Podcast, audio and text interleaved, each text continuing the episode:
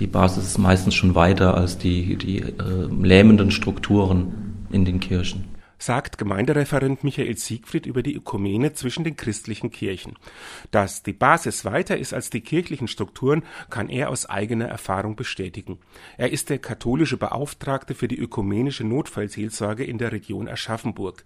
Hier helfen evangelische und katholische Seelsorger Menschen, die plötzlich in belastende Situationen geraten sind.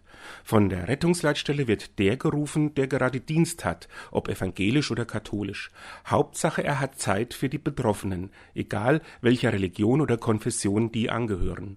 Und das ist einfach ein Wesen der Kirche, für den anderen da zu sein, auch in den ganz schlimmen Situationen, wo der Mensch keinen Ausweg mehr sieht, einfach da zu sein, wo sonst kaum einer da ist. Da spielt es keine Rolle, ob jetzt einer katholisch, evangelisch, muslimisch oder hinduistisch oder buddhistisch angehaucht ist. Uns geht es nicht um Mission, sondern einfach um Menschen in Notsituationen beizustehen. Dass es überhaupt zu einer Aufspaltung des christlichen Glaubens in verschiedene Konfessionen gekommen ist, hat viel mit kirchenpolitischen Auseinandersetzungen zu tun. So hat sich im Mittelalter die lateinische Kirche des Westens von der griechischen Kirche im Osten abgespalten, weil sie sich nicht einigen konnten, ob das Oberhaupt der Kirche der Papst in Rom oder der Patriarch in Konstantinopel ist. Anstoß für die Reformation war 1517 der Thesenanschlag Martin Luthers, der damit die Ablasspraxis der katholischen Kirche kritisierte.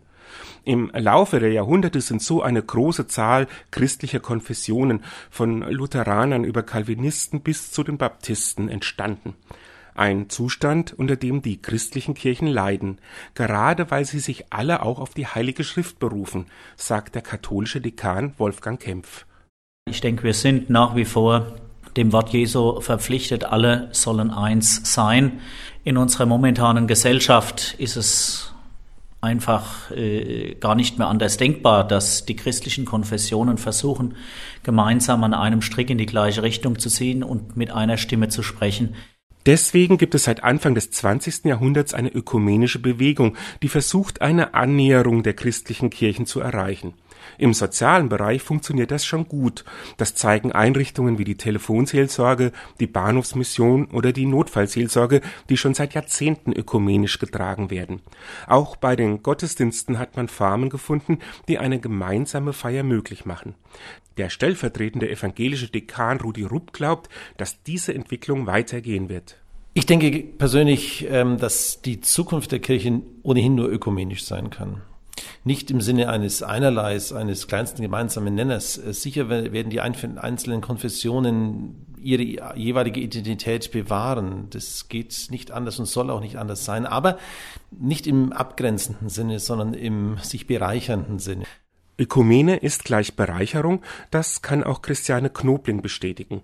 Sie leitet die ökumenische Telefonseelsorge und hat es mit ganz vielen Mitarbeitern unterschiedlicher Konfessionen zu tun. Also ich glaube, dass beide Kirchen ganz wesentliche Schätze haben.